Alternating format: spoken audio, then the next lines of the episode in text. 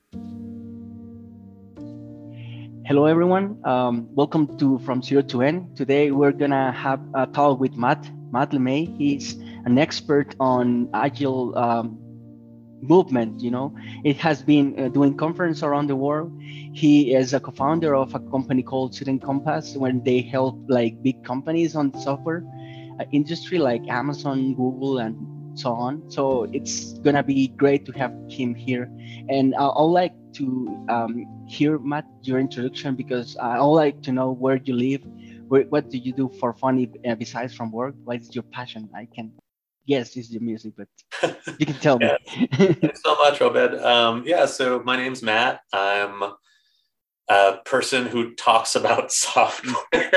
That's probably the best way I could I could describe myself right now. I'm a person who talks to and about how teams work together to build stuff.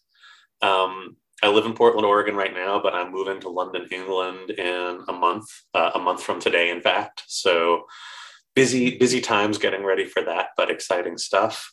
Uh, yeah, my passion, I'd say my passion is communication above all else. Um, you know, music to me is a mm-hmm. form of communication. Mm-hmm. Uh, software is a form of communication. All the things that we build and create together and the ways we build and create them together are all communication. And I'm just fascinated by the way people work together to communicate with each other. Yeah, that's great. So, uh, what is the name of your band if you have one? Because I see that you have many eh, music instruments back there, so you should have a band, right? Sure. So I used to have a band uh, from 2004 to 2009. I was the lead singer and guitarist of a band called Get Him, Eat Him. Um, we were we had we had a lot of fun. We toured. We put out records. Um, and now I mostly just work uh, work with folks. Uh, my friend Todd and I have a, a, project called Gold LeMay that's coming out later this year, uh, my friend Mike records as Mike Pace and the Child Actors. We have uh, a record that came out a couple years ago. So my, my musical efforts are, are dispersed, as as are uh, all of my efforts these days. It seems, but uh, it's still a big part of my life, and I'm really grateful to be able to keep making music with people. Yeah, that's great, and uh, I I believe yeah, music. Uh, I, I I always think that a world without music will be like you know without flavor. Music is the thing yeah. that make us happy. so yeah, and and also a form of communication. So uh, I I I found um, yourself uh, on I find find you on this uh, talk about uh, agile for everyone, and I yes. believe it's it's great thing to talk about because you are an expert at that, and basically you wrote the book, right? That that basically says uh, the principles of agile are not for just software, but can be applied in many areas, right? Yeah, absolutely. I mean, it's funny, even I think one of the things that I really like about the Agile movement is I think anyone who, per the words of the Agile Manifesto, is building software or helping others do it is an expert in Agile. Mm-hmm. Like, I think that anybody who it has the lived experience of making software and helping others make software can claim a seat at the table as somebody who understands and, and can claim some degree of expertise in Agile. Um, I see my role as to facilitate and synthesize conversations, but I would argue that almost anybody who is working full time on an Agile software development team is probably more of an expert in Agile than I am. My job is just to help bring their perspective and, and their experiences out into the broader world so folks can learn from each other. Yeah. And, and yeah uh, just you just nail it there right? So when you do agile projects you are doing it so you are becoming an expert on it. And and the thing i find fascinating about your work is that uh, you say this is not limited by software. I mean it was yeah. born within the software industry but it's not something that uh, limits there so you can apply it on mm, mostly everything right? Yeah i mean i find it helpful when i'm thinking about music also right? You know the sooner you know I can have all kinds of ideas for songs. It's interesting, this project I've been making with my friend Todd. I had all these ideas for songs, but nothing really moved forward until we had working software, which is to say, until I recorded mm-hmm. something mm-hmm. and I was like, hey, here's an idea for a guitar part. And I'd send it to him. And he'd say, oh, cool. What if the drum part kind of went like, boom, boom, and I'd go record the drum part. So, you know, as with software, as with music, as with all things, the sooner you can get to, to some equivalent of working software, something that creates that experience that activates that feedback loop that that kind of magical circuit of communication between you know music making and, and listening to music or building software and using software. Um, anything we can do to get there quickly to get there together um, it makes the work we do better regardless of what kind of work it is. Yeah and and you know now that you start talking about uh, software and music at the same time i saw a conference from you like from more than 10 years ago, which it, yes. I created a, a new software company. And it's like an analogy how uh, music bands are software companies. Yeah, I mean that was that was a really fun talk to give. That was one of my first uh, my first talks. Um, yeah, I mean it's funny in a sense. You know, I think part of why it's hard for musicians to make a living, and there's a lot of mm-hmm. reasons it's always been hard for musicians to make a living, but you're you're creating like really low cost software that can be you know that's distributed and licensed for fractions of pennies per use. Um, and it's it's yeah it's the softwareification of all things uh, is is an interesting development but i think you know especially via platforms like bandcamp and the resurgence of physical media i think there really is a concerted effort among people making music to to reclaim the specialness of music to say like it's not just you know bits and bytes that you purchase from a store or essentially license alongside licensing a, a you know something else. It's it's really special and and and magical. And, and it's been interesting to see more platforms and more musicians and more more music fans kind of band together to reclaim reclaim the specialness of music yeah, and well, this thing YouTube has been great for talent. You know, there are yeah. a lot of talents that have been grow within YouTube. Have you ever heard this band called Walk off the Earth? No, I haven't. Those guys are from Canada, and and they have um, the the very famous clip is the the five guys are talking uh, are singing a song with just one guitar. Uh-huh. Five five guys, one guitar, and they are thinking uh, talking. Oh well, listening to this is like it's a whole band, but it's just one guitar for all of them at the same time. It's, Oh, cool. you, you, you should take a look at it. It's very interesting. They are called Walk off the Earth, and they look, got famous, very famous in, on YouTube, and they do a lot of covers. But, Uh-huh. but they created their brand on YouTube. Yeah, I mean the the again, I think speaking again to the Agile Manifesto principles, right? Like the more directly you get something into the hands of your audience, um, the more meaningful that interaction is. So I think it all, you know, again, a lot of folks I know who are are really talented software developers and, and folks who work with software developers say it's really all about that feedback loop, right?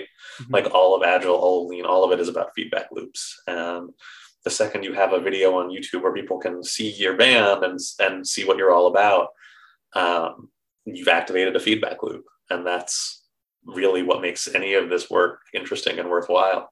Yeah, and you know what? The feedback loop is great because it makes you the sense of accomplishment, right? You created something and you get a response from that something you did.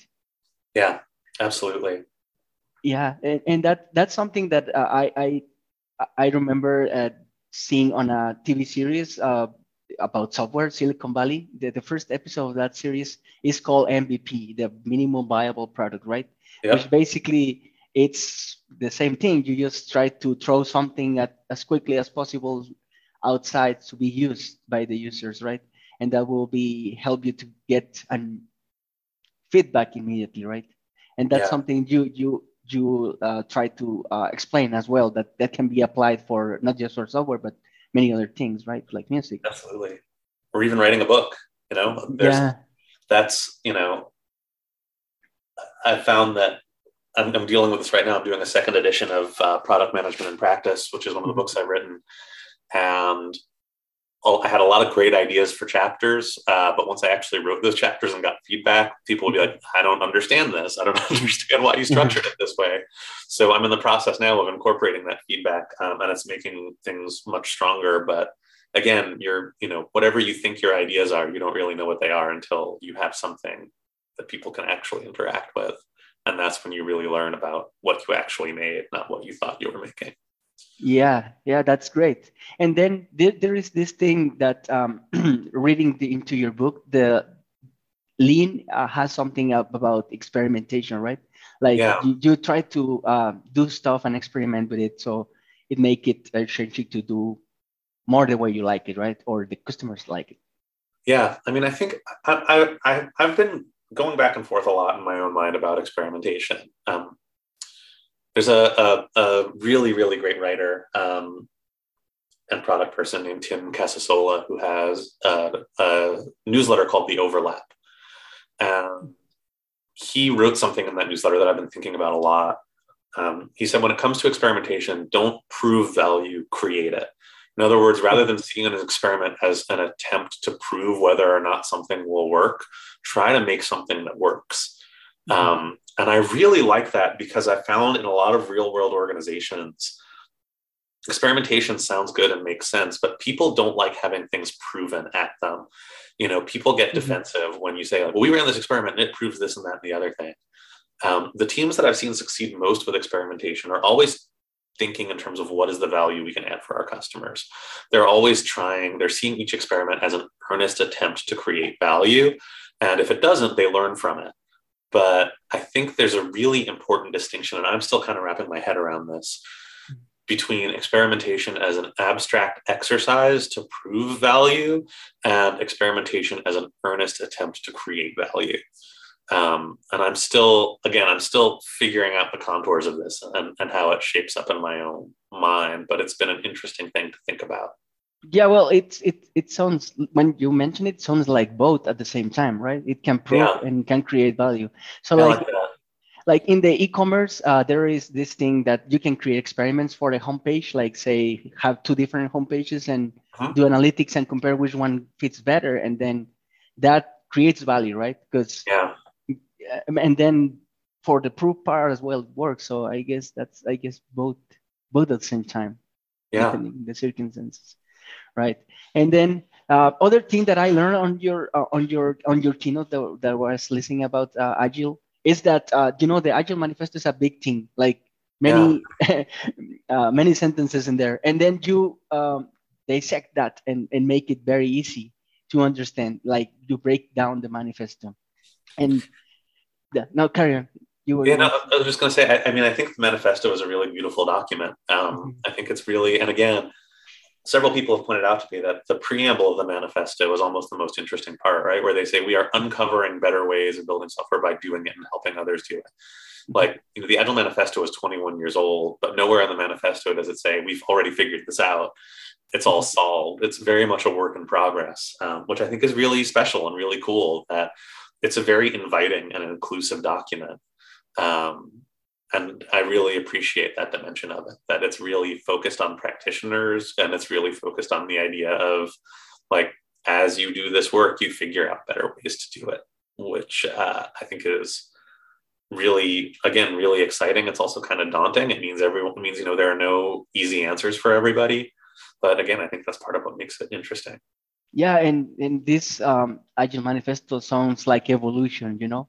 Yeah, you, exactly. you need to evolve and, and, and do things that uh, the way it works for you. Otherwise, you will do um, advance slower. So uh, it's working in, in the software industry for, for, for many years for myself. I found like the, you know, Scrum, uh, uh-huh. the, which is like the most common way of agile method that I can think has been great, right? Because there are these things like the stand-ups, the the retrospectives, and all those things that that are part of the Scrum that help you with the, the building of the process. But then I learned on your keynote that there are some people that they don't understand those concepts and they just apply it just we need to be on a, a stand-up meeting 15 minutes and and we need to talk about 15 minutes otherwise it's not agile and yeah. they try to stick to something without understanding the key concept of it right yeah i mean i think andy hunt who's one of the signers of the agile manifesto wrote a really great blog post called the failure of agile um, where he talks about a concept i think that's really helpful called the joy of rules. And he says that you know when you're learning something it's really tempting to just follow the rules and, and say look i followed the rules i did it right. If it fails it's not my fault and, you know, I think again, if you read the Agile Manifesto, it's very clear that it was never intended to be a hard and fast rule set. When you say responding to change over following a plan and individuals and interactions over processes and tools, it's very clear that you're not saying follow this process forever and never change it. Um, but again, I think, you know, everything ultimately runs up against the nature of humans and the nature of organizations and the nature of humans within organizations, which is that if you have a set of rules and following those rules, it creates a sense of safety or a sense of being beyond reproach or, you know, not being accountable. It's very tempting to say, look, I followed the rules. So if it doesn't work, it's not my fault. Um, again, I think a lot of that comes down to human nature. I don't blame people who approach things that way. I've certainly done my share of that in my career. Um, and again, I found that in a lot of cases. The challenge is that folks just aren't clear enough about what their goals are. Um, you know, I, I, see this a lot where you see published case studies about, oh, this company adopted Agile or Scrum, and as a result, they achieved 100% adoption of Scrum. And I'm like, well, who cares? So, like, what does that actually mean? Who cares if you achieve? You know, I could say I told everyone in an organization to stand on one foot for an hour every day, and they achieved 100% adoption of standing on one foot for an hour every day. Yeah, what's the actual purpose? What are the goals we're trying to achieve? Um, those are always the hardest conversations to have on teams. And I think at its best, Agile and Scrum, especially the, retrospective, which I think is the most important Agile ceremony, helps us have those conversations. But again, you can't, no process can rewire human nature. And any process, even if that process is intended to create more conversation, to create more reflection, can also be used to shut down conversation and to stifle reflection. It all comes down to how you use it. Yeah.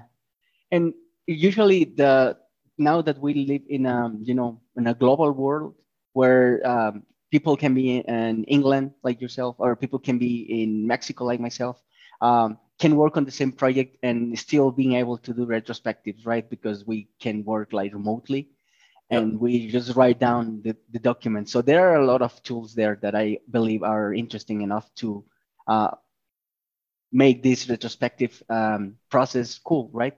So like I was working on a project with uh, people in London and we have this retrospective uh, board where mm-hmm. everyone go and types what went wrong, what went good.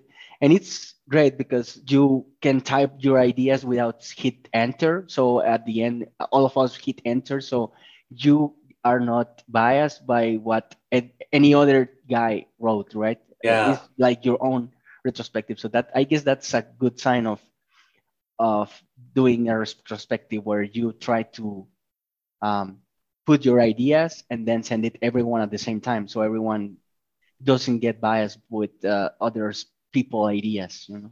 Yeah, I think that's great. I mean, I think that's a mm-hmm. perfect example of how these core principles of agile and, and some of these core activities uh, continue to work really well and stay really relevant you know retrospection you know there's a, a, tendency in agile to like it's funny the first time i talked to my wife is an artist and the first time i talked to her about time boxing in agile i was mm-hmm. explaining to her what she is and she just kind of looked at me and she said you mean like setting a timer and i was like yes that's exactly what it is setting a timer yeah. so i think there's a tendency you know to overcomplicate things in the world of agile but to me, a retrospective is really just like sit and talk. And mm-hmm.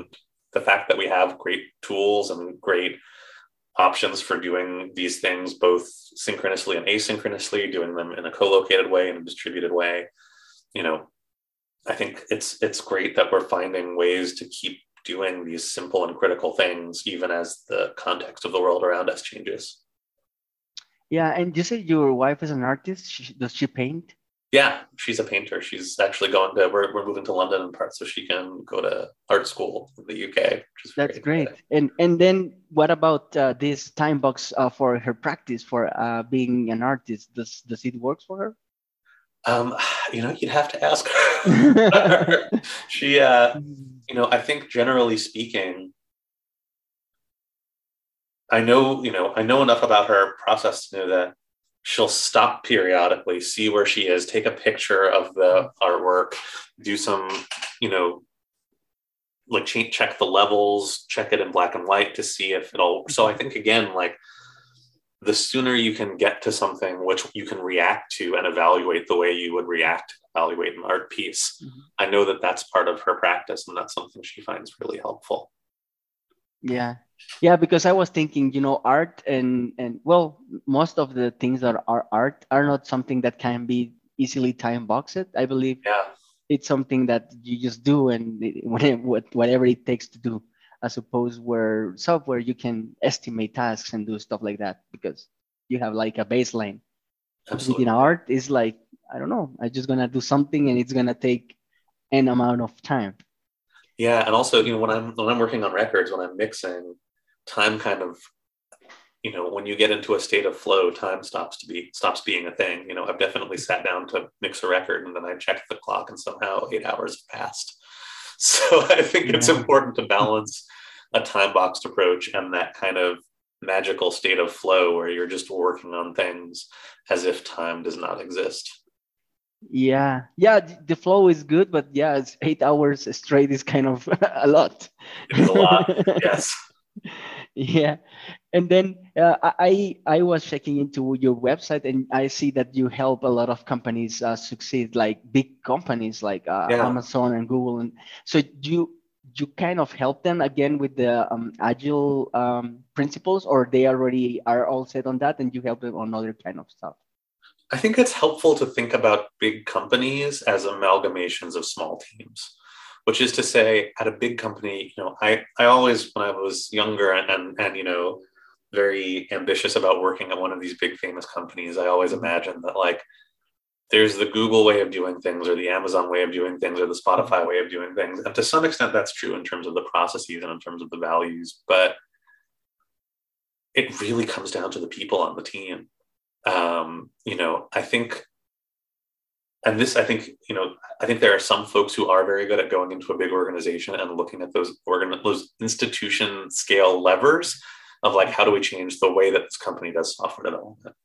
Um, for better or worse, that's not really my style. I like to work with people on the ground and, and, and try to get more grassroots kind of change happening. So to me, you know, the Agile movement, the Agile Manifesto is one movement, one document, one set of approaches that can be useful and can be inspiring for teams. But the first question I, I always ask a team when I'm sitting down with them is like, what are your goals? What are you trying to accomplish?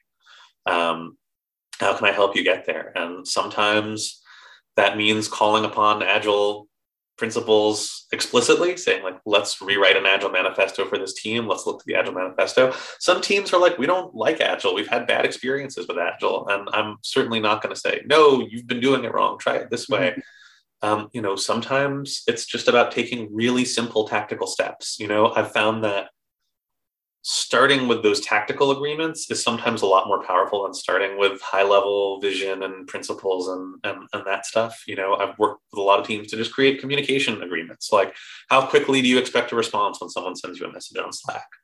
Um, sometimes just solving for those little tactical day to day miscommunications actually creates a, a more meaningful and more interesting kind of trust versus going in with a very like we're going to be this kind of team and this kind of company and do this kind of thing. So I find that starting with the specific on the ground problems you're trying to solve is generally a lot easier.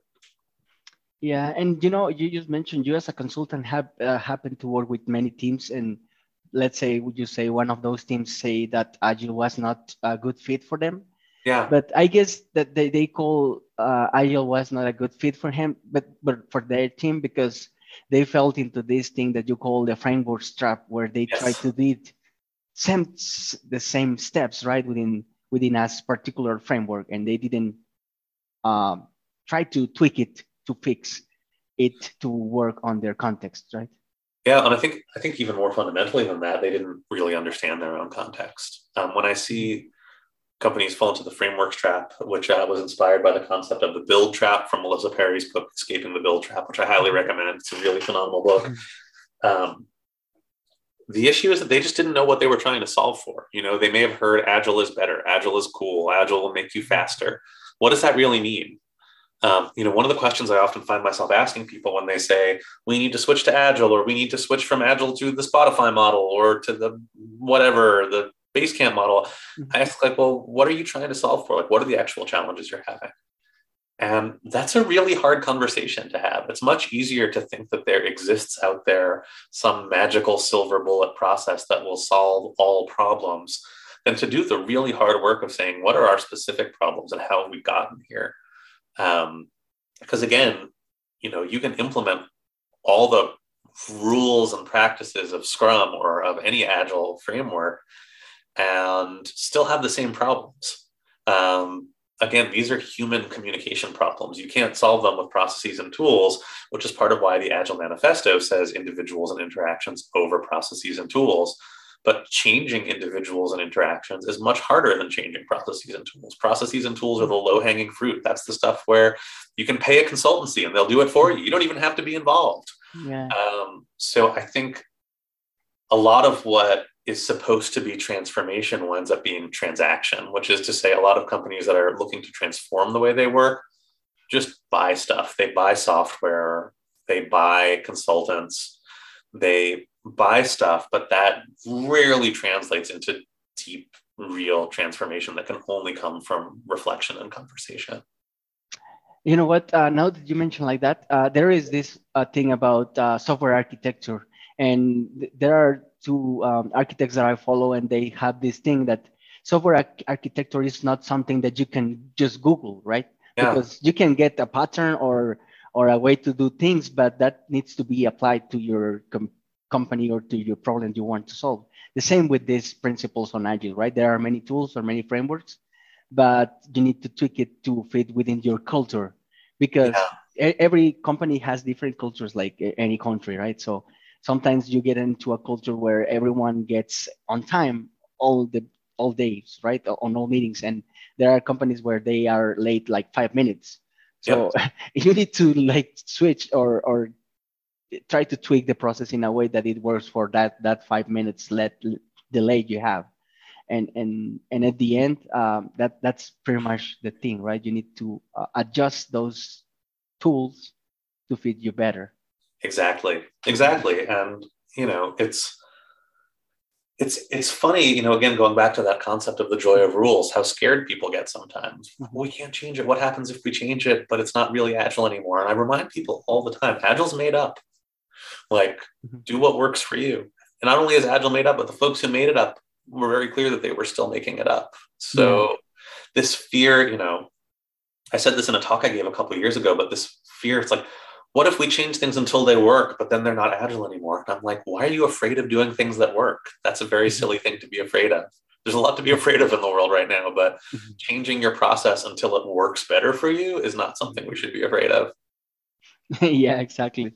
And then uh, one one thing that that I believe is very important within creating agile um, environments or agile teams is mm-hmm. something that um, you explain very well called psychological psychological safety mm-hmm. you know which basically what i understand is that uh, you need to be able to say what uh, the things that are wrong without have consequences about them you know like yeah. i mean consequences from somebody above you right yeah and i think you know it's a tough one because psychological safety you know it's a concept that makes a lot of sense there's a lot of reasons why real world software development is not particularly conducive to creating psychological safety.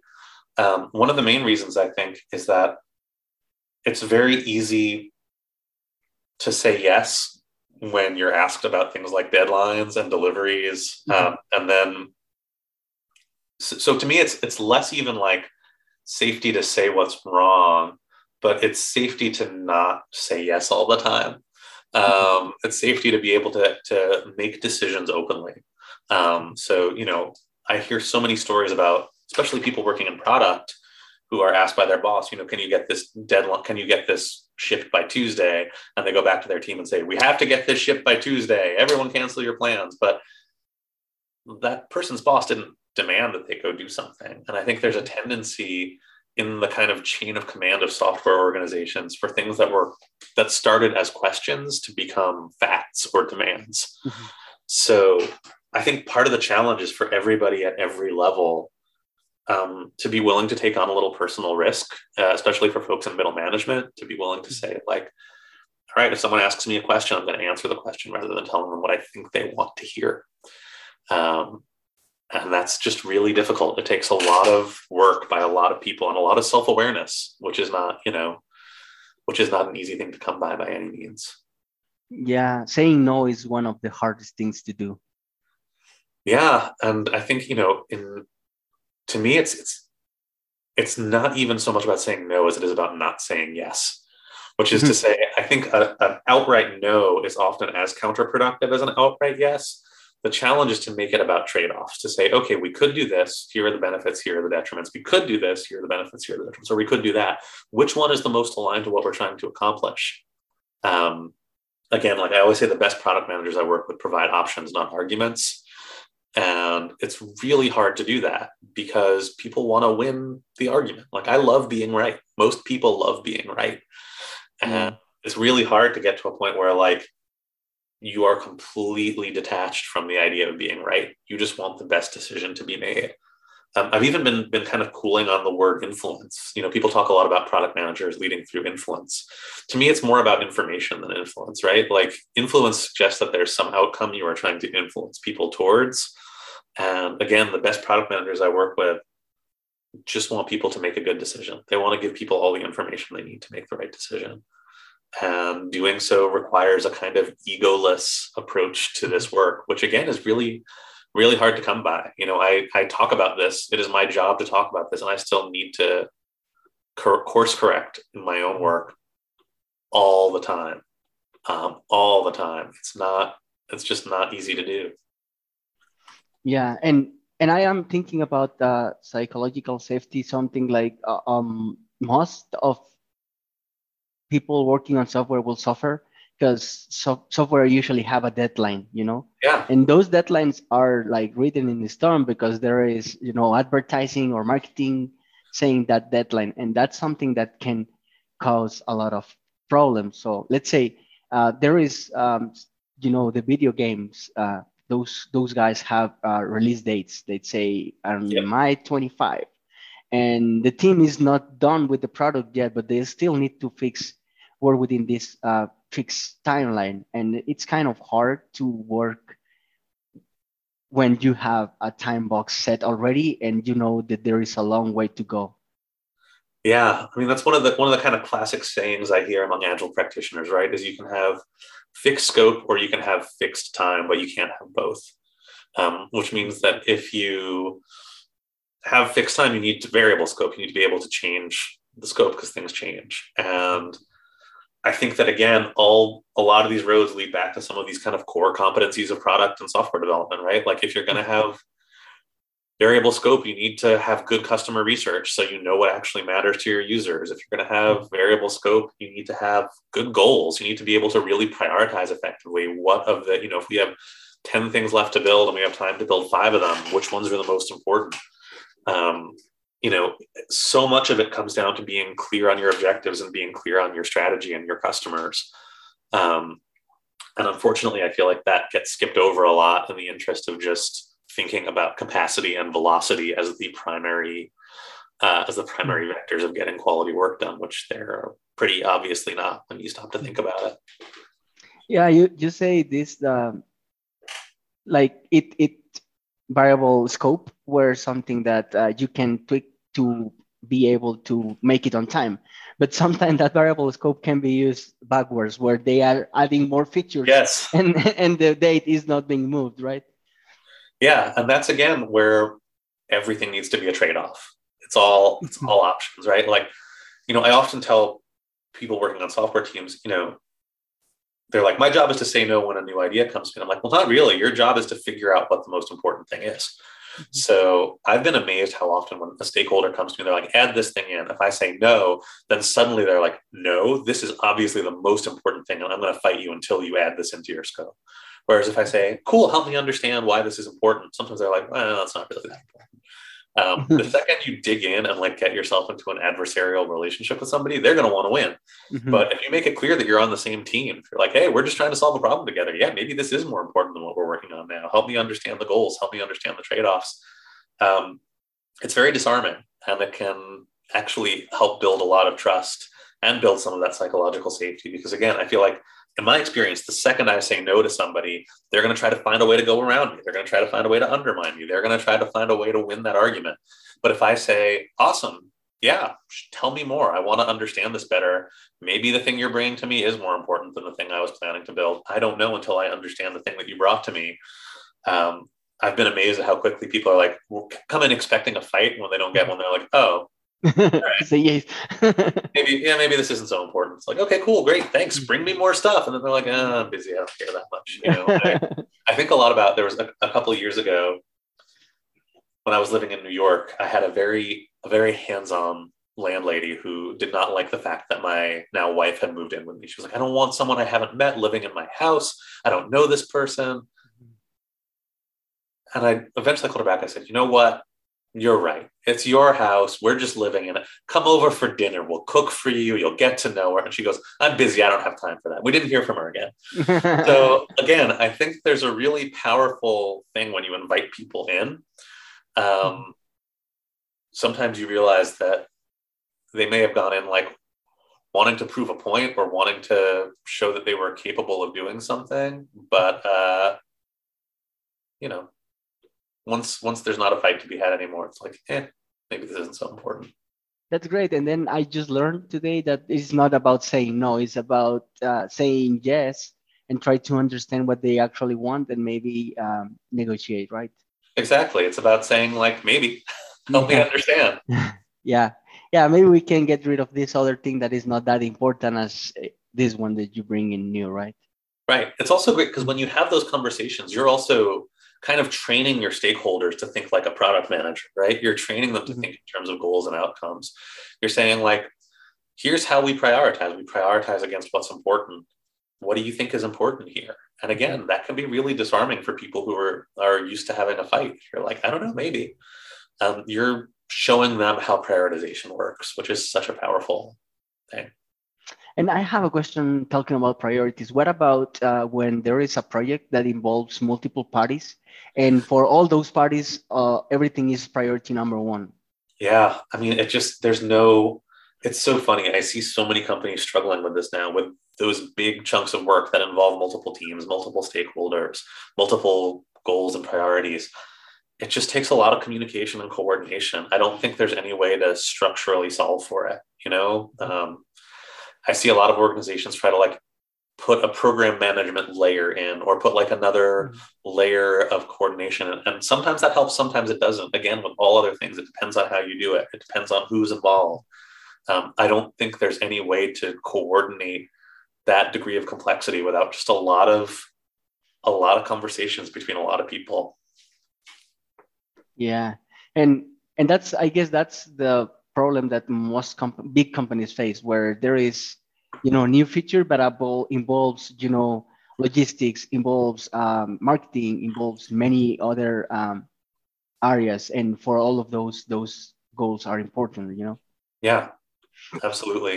And i'm glad you brought up earlier that you know with fixed you know i think software teams tend to get sort of reflexively upset when they are given a hard deadline but for folks working in marketing, for folks working on go to market, like sometimes there really is a hard deadline. There are systems in the world that require a certain amount of forewarning.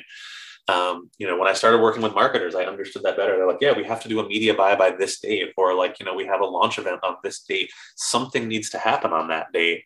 And I get that, you know, I get the whole like, we're agile, we can't have, we can't be just working to deadlines, but like when you deal with the complexity of not just software but software in markets sometimes you do have to work backwards from a deadline. And i think again acknowledging that and being realistic about it is a more productive approach than fighting it.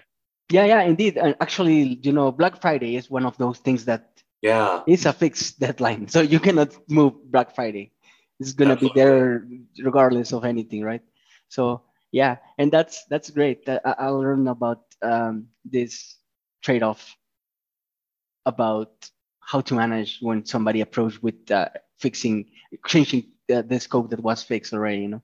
And yeah. then, then what? There is one thing that you you put as uh, your uh, contribution to the agile movement, which is one page, one hour.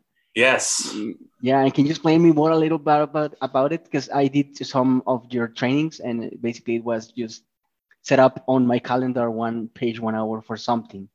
Yeah. So in keeping with this idea of getting to a user experience as quickly as possible, I am horrifically guilty of spending way too long on documentation. Mm-hmm. Um, you know, when you tell me go make a plan for a product, I'll write a novel. You know, I will go and put together a hundred slides with all these plans and all these things to do. And what I've seen is that that work begets more work, right? So I go and I do this, and then somebody has to read those hundred pages, and they have questions about the hundred pages. Um, keeping things short makes them more valuable. Um, and doing things quickly means that you can get that feedback more quickly. Again, if I'm making a document, that document doesn't exist in a vacuum. I made that document so somebody can use it for something. So if I spend no more than one page and one hour on that, and then I show it to somebody, I might find out that I was on the wrong track, right? I might find out that I was documenting the wrong thing or that I'm framing something in the wrong way or that I'm really misaligned with a stakeholder on the purpose of something the sooner I can learn that, the sooner I can make that useful. So the idea behind one page, one hour is very simply that you commit to spending no more than one page and one hour on anything before you share it with your colleagues. So in other words, rather than spending two weeks on my super fancy important product strategy and then rolling it out to my colleagues and hoping that they all love it, I'll spend no more than one page and one hour on it. And I'll share it with them and say, what do you think? Are we on the right track? How is this going? Is this changing? Do we need to, to re- rethink this. Um, and it saves so much time. I've yeah. been so encouraged by how much, you know, one of the first times I, I rolled this out to a team, a product manager came to me and said, yeah, I did a one page, one hour draft of my, what my team is working on. And two days later, a product manager on another team came to me and said, what's your team working on? And before I would have put together a whole big fancy deck, but this time I just shared this thing and he looked at it and said, yeah, that's all I needed to know. So yeah. it's the goal is to help save folks time that is spent doing non-essential work that does not create value. Um, I will say it is harder than it sounds. Um, I am also guilty of not following my own, own advice on this one because it's gratifying to make big, beautiful documents. You know, we all have a lot to say, and it's nice when you have a big presentation and you do this presentation. People say, "Wow, amazing presentation!" That feels good. I get it, but, but it's not always the right thing for our customers. It's not always the right thing for our teams. Um, and I'm a really big believer that having a default time box and format constraint makes it easier for teams to work together you know what? Uh, this thing works fine with one page, just as you just mentioned, but it works with one anything, right? Yeah. Uh, when when I when you say it, I I went uh, to you know my Google Drive and started try typing drafts for one hour for the guests I wanted to invite to the podcast, and that helped me Great. with that with that thing. I did uh, five drafts, and what I get uh, on the take on this is that helps you to avoid procrastination because exactly. you, you have one hour and you need to do it regardless. It's one hour. Yeah, absolutely. I think it helps you avoid procrastination. And I think that oftentimes you see, you know, again, having that one hour limit, the w- worst you're going to do is waste an hour. You know what I mean? And some teams yeah. I work with, after they've done this for a while, an hour seems like way too long. They're like, let's do one page in 20 minutes or in 10 minutes. Mm-hmm. You know, an hour is actually a pretty big time box. So I think the more you get accustomed to working quickly, um, the more comfortable you are cutting things down even more and starting to get a better sense. You know, again, the goal is to directionally shift you so that at a certain point you're like, I don't want to spend any more time on this than I have to before I get feedback from my team. That process of getting feedback from your team goes from being stressful to being joyful, ideally. You're like, hey, I really want to learn more about it. like what do you think about this? Oh, this is so cool. It's really exciting to see how that shift can happen. Yeah. And you know what? This thing, uh, as you say, is it sounds easier than it's in real life because uh, there's a lot of people, and I include myself, that uh, it's kind of hard to get feedback. I mean, because yeah. sometimes that feedback is not going to be positive and, and it's you're just gonna uh, well i was waste one hour. But in the end it's in waste because you just now get a better direction right? Exactly. Yeah. So yeah thanks for that contribution and i am trying to use it as much as possible. Fantastic. Glad to hear, glad to hear you're finding it useful. Yeah i i said I, I am using it on the podcast. A friend of mine is using it on a blog. He say uh, one hour for a blog post. So it's it's great because you can use it on a practically everywhere. You know, you can use it on code as well. Yeah. So and then at, at the end of the at the podcast, I usually have like a, a set of like kind of personal questions, and I'll I like to go with those. So I, I know you have been in New York, you are living in England right now, and where where is the best place you you have visited, uh, either for vacations or living or whatever? Like, what is There's so many places I love that I'm excited to get back to. Um, I think Milan, Italy, um, which is like not the most popular city in Italy for tourists, but mm-hmm. I love, you know, I'm from New York, so I love cities where people are living mm-hmm. that aren't just tourist cities, but like people are, are working and living and moving around. Um, I love Milan. I'm really excited to get back there. That's great. And then uh, if the, if there was like a way for you to send a message to Matt, uh, but like 15 years before, oh boy, what, what, message do you think you'll send it for 20 or whatever? The message I would tell myself, then is nobody is thinking about you as much as you are afraid they are. I think when I was younger, I was very afraid that like people were mad at me or people were upset with me or like people didn't like me. The truth is, most people weren't thinking about me. I would have just told myself like, don't worry so much. Nobody like nobody cares. Nobody cares. yeah, and sometimes that creates anxiety, right? And it creates yeah. a sense of oh, what they're thinking about me. Yeah, interesting. And then, um, if, what what kind of people or person do you think inspires you to be better? You know, in in doing this work, it's just talking to working product managers that really inspires me. Like just the people who are doing this work day to day. You know, I think in any field where there's kind of like a thought leadership world, uh, visibility tends to cluster around the people who are doing more visible work. But just talking to the people who are like doing this work day to day. You know, product management mm-hmm. can be really thankless work. It's really challenging work. But the people who are just in there doing it day to day, who are so committed to helping their team succeed, who are so committed to bettering themselves, um, you know, the people who are just trying really hard to do a good job are always going to be my people and the people who inspire me the most. That's great. And then um, one one book that you can recommend me uh, to to take a look. It can be anything, you know, um, nonfiction or fiction or whatever. Yeah, I, I I mean, I it's a fairly recent release. I think I have my copy of it right here. Yes, um, Teresa Torres's book, Continuous Discovery Habits, is mm-hmm. so good. Mm-hmm. This is like the exact book that the software development world has needed for the last couple years and I am so excited that it's here. Uh, I recommend it without hesitation to everybody. Um, so that's. But it's not just for software. I mean, I think it's I think it's primarily geared towards software development teams, mm-hmm. but I think the principles, you know, Teresa Torres is such a, a, a huge contributor to to the work of product development in the world. And you know, her her definition of continuous discovery, which I'm oversimplifying here, is basically like the whole team learns from customers once a week. Um, and I love that. I think it applies to hmm. all industries and all types of work. But I love it because it's so tactical.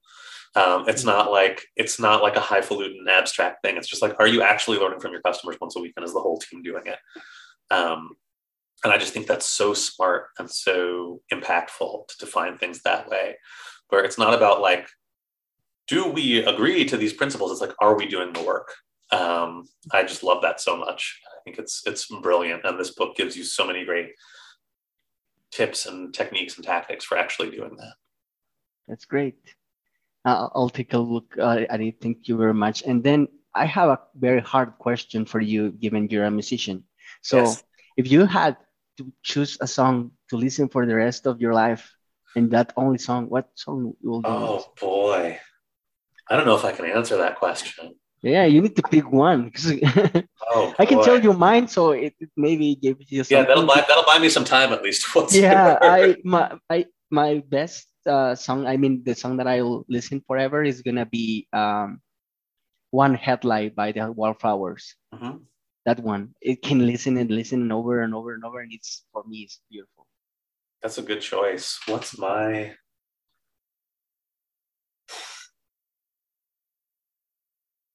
Gosh, I'm gonna say. Hold on, I'm, I'm pulling up. I'm cheating a little bit. I'm pulling up Apple Music so I can see what I've been listening to the most. I would say the song "Heaven or Las Vegas" by Cocteau Twins because that sounds beautiful, um, and it's a kind of beauty that I could immerse myself in for a very long time. And the words are kind of made up and incomprehensible, which I would like if I'm going to listen to something forever. Great. And then is, is there something that um, that you see on TV or you know movie or TV series or something that you like to share? Oh boy, I mean, what have I been watching? I'm, I'm obsessed with the entire RuPaul's Drag Race franchise globally, all the different drag race shows, in part because like you see how much work goes into drag performance and it is so mm-hmm. much work it's like makeup and costuming and dancing and singing and acting and it's this thing that you know i'm always fascinated by things where like you see a result but you don't always get to see the work that goes into that result which is part of why mm-hmm. i like reality competition shows that involve craft whether mm-hmm. that's fashion craft or jewelry making or pottery or baking. Um, and I feel like what's fascinating to me about drag race is like it is a ton of tactical work in the service of a story. Um, so I'm enjoying this. I think we're on season 14 of Drag Race US, and uh, UK versus the World is on now as well. So that's been uh, that's always fascinating and fun to watch. Yeah, that's great. Uh, you know what? Now did you mention it? Uh, there is this uh, the Lord of the Ring movies. And uh-huh. before, why there, like 20 years ago, there were not that advanced computer graphic images, you know? It wasn't that yeah. good as it is now. So they figure out a lot of ways to do Frodo smaller and Gandalf big with the camera movement. And when you see the behind the cameras, it's like, oh boy, that's a lot of work just to for yeah. a single scene, you know? exactly. Yeah, that's yeah, that's kind of uh, amazing to see how many people is required to create just a single five seconds scenes. You know. Yeah, absolutely. Mm-hmm.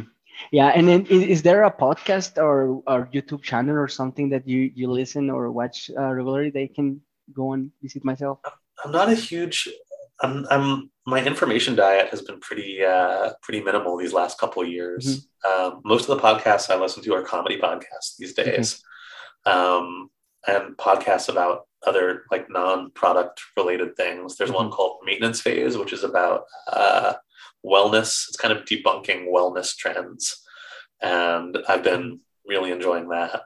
Um, but other than that, I mostly I mostly either work on my books or uh, watch reality mm-hmm. TV these days.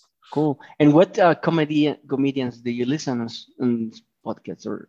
Um, I really like Nicole Byer's podcast. Why won't you date me? That's really funny. I like mm-hmm. um, Las Culturistas, which is Bowen Yang and Matt Rogers.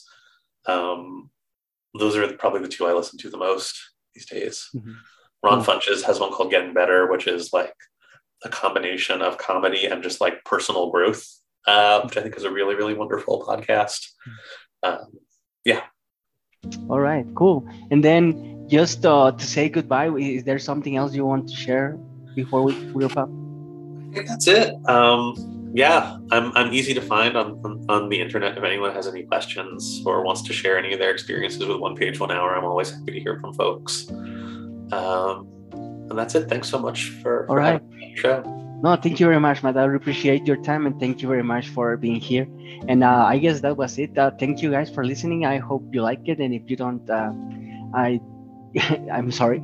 Just please share share with your friends, and if you don't like it, share with your enemies. But just share, okay?